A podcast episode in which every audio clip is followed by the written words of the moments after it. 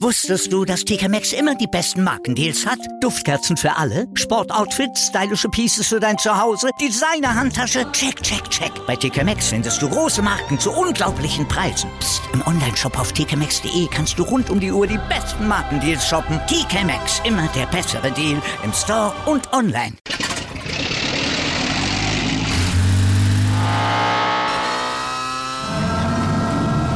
Von 0 auf 100.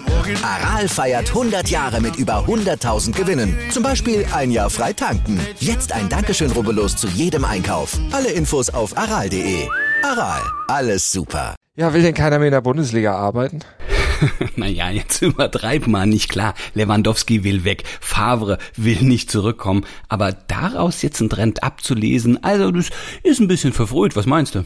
Ja, gut, okay. Genauso verfrüht wie wenn man jetzt sagen würde, angesichts der 120 Millionen Euro Verlust, die Inter Mailand stand jetzt eingefahren oh, hat, davon Konkurs schon zu sprechen, das wäre auch verfrüht. Aber Ärger mit dem FFP, glaube ich, das könnte es für die Nerazzurri schon geben. Ja, spekulieren wir nicht zu viel. Halten wir uns jetzt mal an harte Fakten, die wir auch heute wieder zusammengetragen haben. Mit unserem Newsblog gibt's natürlich gleich das Frischeste vom Sport, Tage gleich nach dem Opener.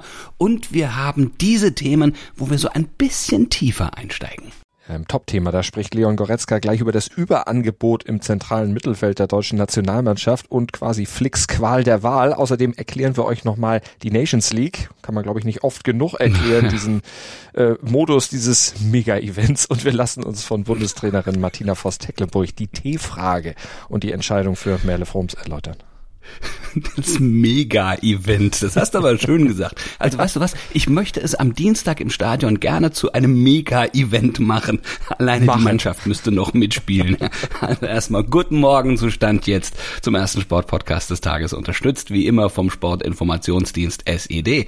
Mit mir Andreas Wurm. Und mit mir, mit Malte Asmus. Und wir würden uns freuen, wenn ihr auch Teil von uns werdet, beziehungsweise uns zumindest liked, besternt, rezensiert und selbstverständlich auch abonniert und weiter sagt, dass man uns überall hören kann, wo es gute Podcasts gibt, auch wo es weniger gute gibt. Also wir sind überall zu finden und dass wir euch zum Start jeder Episode immer ganz aktuell auf den Stand jetzt bringen. Ja, eben egal, wann ihr den Podcast hört, ne? wann ihr ihn streamt, wann ihr ihn downloadet, ja, ihr seid immer frisch informiert. Genau, denn ihr bekommt immer die zum Zeitpunkt des Streamings oder des Downloads aktuellsten News. Also tatsächlich immer den Stand jetzt. Das ist äh, möglich dank modernster Servertechnik und die haben wir. Und gleich nach dem Opener, da setzen wir sie auch ein.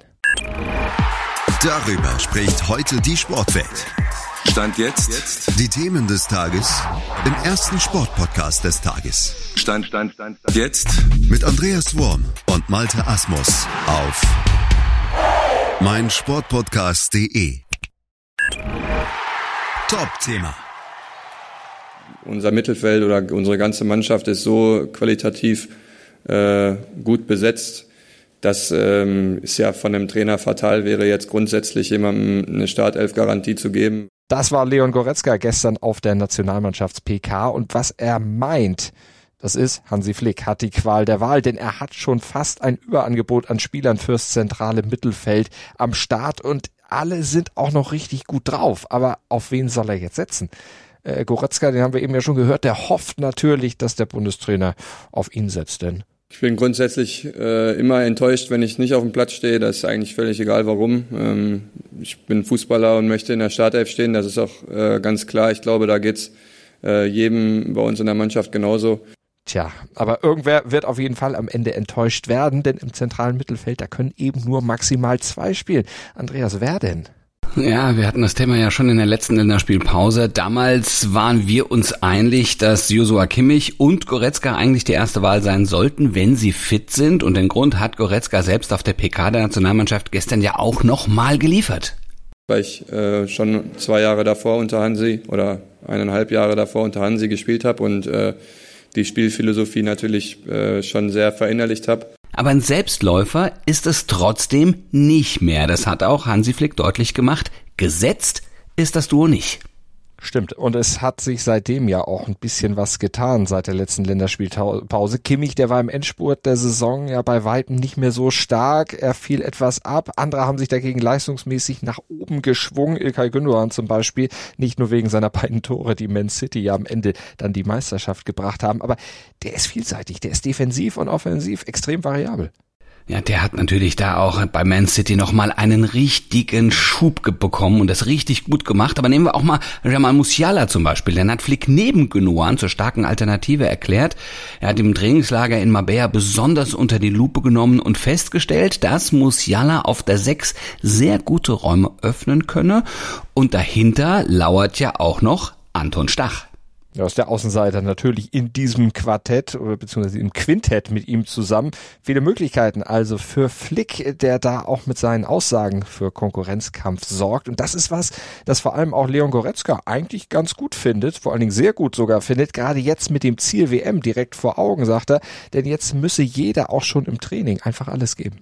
Das ist auch genau der Spirit, den Hansi bei uns sehen will, dass wir uns im Training gegenseitig pushen und äh, gerade diese Konkurrenzsituation äh, auch im Training, ja, das, das macht uns einfach alle besser und äh, wird uns auch schneller dahin führen, wo wir hinwollen. Ja, und sie wollen ins Finale von Katar und sie wollen den Pokal haben. Das haben sie klar gemacht. Dazu sind die Prestige-Duelle in der Nations League gegen Italien am Samstag und am Dienstag gegen England dann auch schon mal ein guter Prüfstein.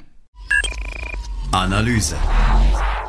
Jetzt haben wir eben die ganze Zeit schon was zur Nations League gesagt, drüber gesprochen. Vielleicht sollten wir nochmal kurz erklären, was diese Nations League eigentlich genau ist. Ja, ja, diese Frage, die kommt natürlich immer wieder auf. Sie gibt's ja auch noch nicht so lange und sie ist auch nicht so richtig zu verstehen. Also sie wird zum dritten Male ähm, überhaupt ausgespielt, erfreut sich Stand jetzt nicht so großer Beliebtheit, weder bei den Fans noch bei den Profis. Also äh, gerade die Profis haben gesagt, sie haben sie komplett als lächerliche Idee abgekanzelt. Kevin de Bruyne sagte gestern gerade noch, er sei das das sei ein glorifizierten, das war seine glorifizierte Freundschaftsspiele nach einer langen und harten Saison und die Nations League sei unwichtig, wie er sagt.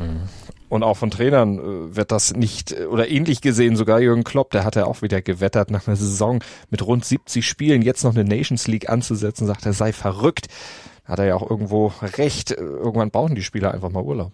Ja, absolut. Also diese Freundschaftsspiele, das sind, könnten auch wirklich gute Tests sein, aber äh, man will da natürlich auch das Letzte rausholen. Man will, dass die Nationen ihre besten Spieler an den Tag, äh, an, an, an den Start bringen und eben nicht rumexperimentieren, um äh, das, das noch mehr Geld zu generieren, sage ich jetzt mal. Also äh, wo, wobei man auch Hansi Flicks Sicht sagen muss, die Spiele gegen Italien und England ein halbes Jahr vor der Weltmeisterschaft, das sind schon wichtige Härtetests, ja. Und, und ähm, da kann man natürlich sich auch sehr, sehr gut klar werden, wer Stand jetzt in der Mannschaft wirklich äh, die Leistungsträger sind. Also so ganz unwichtig ist es natürlich nicht. Zum Beispiel eben auch im zentralen Mittelfeld, aber äh, auch wichtig, um vielleicht die Stimmung rund um die Nationalmannschaft bei uns im Land da noch ein bisschen positiv möglichst natürlich zu gestalten, wenn es denn gut läuft in die Nations League spielen. Aber lass uns kurz vor diesen äh, Startspielen der Nations League Saison vielleicht noch die wichtigsten Antworten zu diesem Wettbewerb geben, bei dem ja alle 55 UEFA Mitgliedsverbände mitmischen dürfen. Also sind alle dabei. Aber da gibt es einen speziellen Modus. Ja, die Teams werden nach Spielstärke aufgeteilt in jeweils eine Gruppenphase in den Ligen A, B, C und D. Die vier Gruppensieger der Liga A bestreiten dann im Juni 2023 ein Finalturnier. Alle weiteren Tabellenersten steigen auf, äh, die Gruppenletzten steigen ab. A, B, C oder D. Erinnert mm. mich das? Äh, die Älteren ja, werden ja. sich erinnern. Das ist richtig. Dürfen auch erst Ältere wissen, ne? also weil es Bitte, ab 18. Ja. Aber äh, Deutschland übrigens in Liga A. Äh, mm. in der Gruppe 3 der Liga A gegen Italien, England und Ungarn.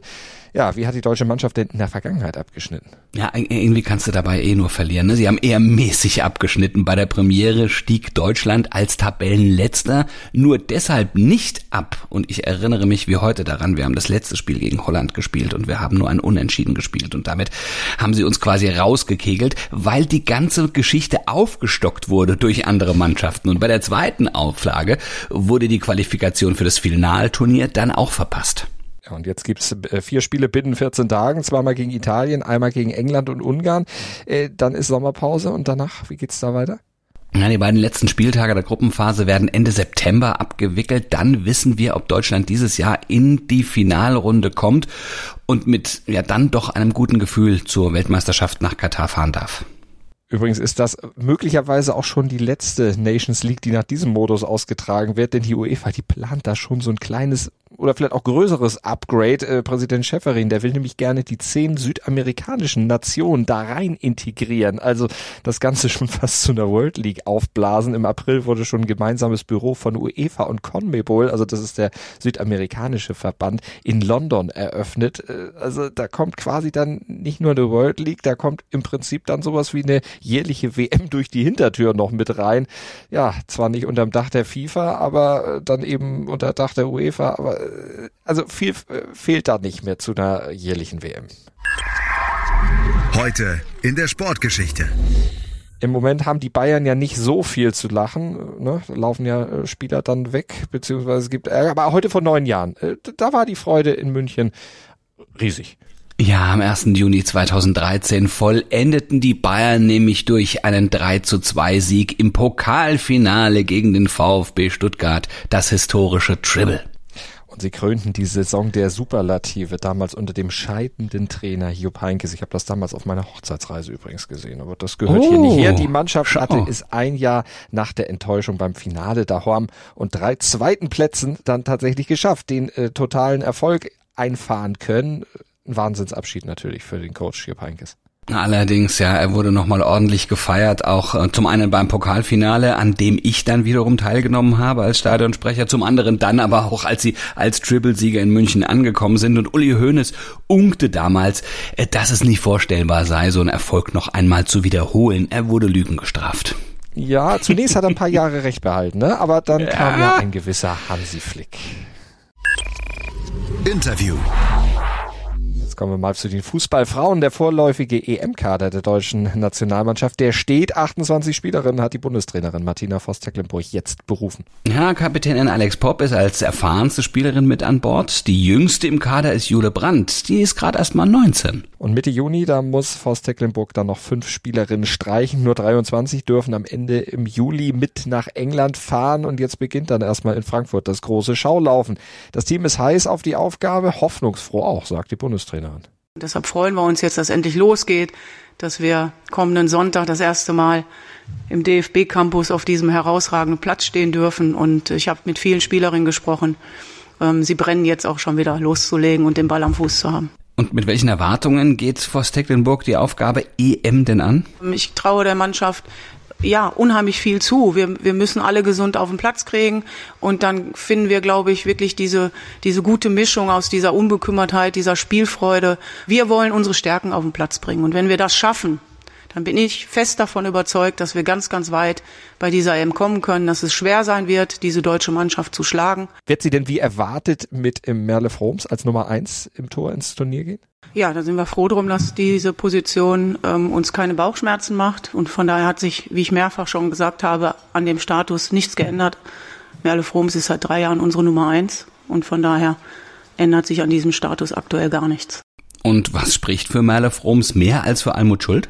Merle hat jetzt drei Jahre lang für diese Nationalmannschaft gespielt und die Almut hat drei Jahre lang aus unterschiedlichen Gründen nicht für die Nationalmannschaft gespielt. Die Merle hat bei uns sehr, sehr gute bis herausragende Leistungen gebracht und deshalb geht die Merle als Nummer eins in dieses Turnier. Sagt Martina Voss-Tecklenburg, die deutsche Bundestrainerin, zu den Aussichten bei der EM und zur T-Frage. Das bringt der Sporttag. Stand jetzt. Haben heute sehr viel Fußball, aber es steht eben sehr viel Fußball auf dem Programm. Heute noch ein ganz besonderes Fußballspiel. Heute Abend 2045 in Glasgow. Das erste Pflichtspiel der Ukraine seit dem Ausbruch des russischen Angriffskriegs. Ja, das äh, nachgeholte WM-Playoff-Spiel gegen Schottland. Hier entscheidet sich, wer dann am Sonntag im Finale in Cardiff gegen Wales um das WM-Endrundenticket nach Katar spielen darf ein aus vielen Gründen natürlich besonderes Spiel, vor allem mhm. für die Ukraine. Deren Mittelfeldspieler Taras Stepanenko, der hat der BBC erzählt, dass die Mannschaft ständig Nachrichten von ukrainischen Soldaten bekäme, mit einem ganz klaren Auftrag, nämlich alles dafür zu tun, um am Ende das WM-Ticket zu kriegen. Es ist ein Spiel, das viel mehr als nur Sport ist, aber rein sportliche Relevanz hat dagegen das Programm heute bei den French Open im Tennis. Iga Swiatek zum Beispiel, die versucht ihre beeindruckende Serie von Stand jetzt 32 Siegen in Folge auszubauen. Im Viertelfinale, da will sie gegen Jessica Pegula aus den USA den 33. Sieg einfahren. Ob sie das schafft, das äh, hört ihr natürlich im Sportradio Deutschland. Die halten euch da ganz aktuell auf dem Laufenden im Webstream auf sportradio-deutschland.de oder über DAB Plus und nicht vergessen, der Chip in Charge Podcast hier auf meinsportpodcast.de oder überall, wo es Podcasts gibt, der informiert euch da natürlich auch rundumfassend. Ja, gerade bei solchen Ereignissen, ne, wie jetzt zum Beispiel French Open und so, da sind diese Podcasts natürlich bei meinsportpodcast.de prädestiniert dafür, dass ihr euch wirklich die Experten dann auch nochmal ins Haus holt. Macht das sehr gerne, sehr, sehr interessant und habt einen schönen Tag, denn wir sind morgen früh ab 7.07 Uhr wieder für euch da im Podcatcher eurer Wahl oder auf meinsportpodcast.de. Denkt ans Abonnieren, denkt ans Bewerten. Bis morgen. Gruß und Kuss von Andreas Wurm und Malte Asmus. Wusstest du, dass TK Maxx immer die besten Markendeals hat? Duftkerzen für alle, Sportoutfits, stylische Pieces für dein Zuhause, Designer-Handtasche, check, check, check. Bei TK Maxx findest du große Marken zu unglaublichen Preisen. Psst. im Onlineshop auf tkmaxx.de kannst du rund um die Uhr die besten Markendeals shoppen. TK Maxx, immer der bessere Deal im Store und online. Wieder live von ihrem Toyota-Partner mit diesem Leasing-Auftakt. Der neue Toyota Jahreshybrid. Ab 179 Euro im Monat. Ohne Anzahlung. Seine Sicherheitsassistenten laufen mit. Und ja, ab ins Netz mit voller Konnektivität. Auch am Start die Toyota Team Deutschland Sondermodelle. Ohne Anzahlung geht's in die nächste Runde. Jetzt los sprinten zu ihrem Toyota-Partner. Dir hat dieser Podcast gefallen? Dann klicke jetzt auf Abonnieren und empfehle ihn weiter. Bleib immer auf dem Laufenden und folge uns bei Twitter, Instagram und Facebook. Mehr Podcasts aus der weiten Welt des Sports findest du auf meinsportpodcast.de.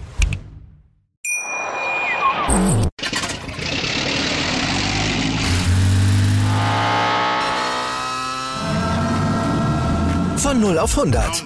Aral feiert 100 Jahre mit über 100.000 Gewinnen. Zum Beispiel ein Jahr frei tanken. Jetzt ein Dankeschön, rubbellos zu jedem Einkauf. Alle Infos auf aral.de. Aral, alles super.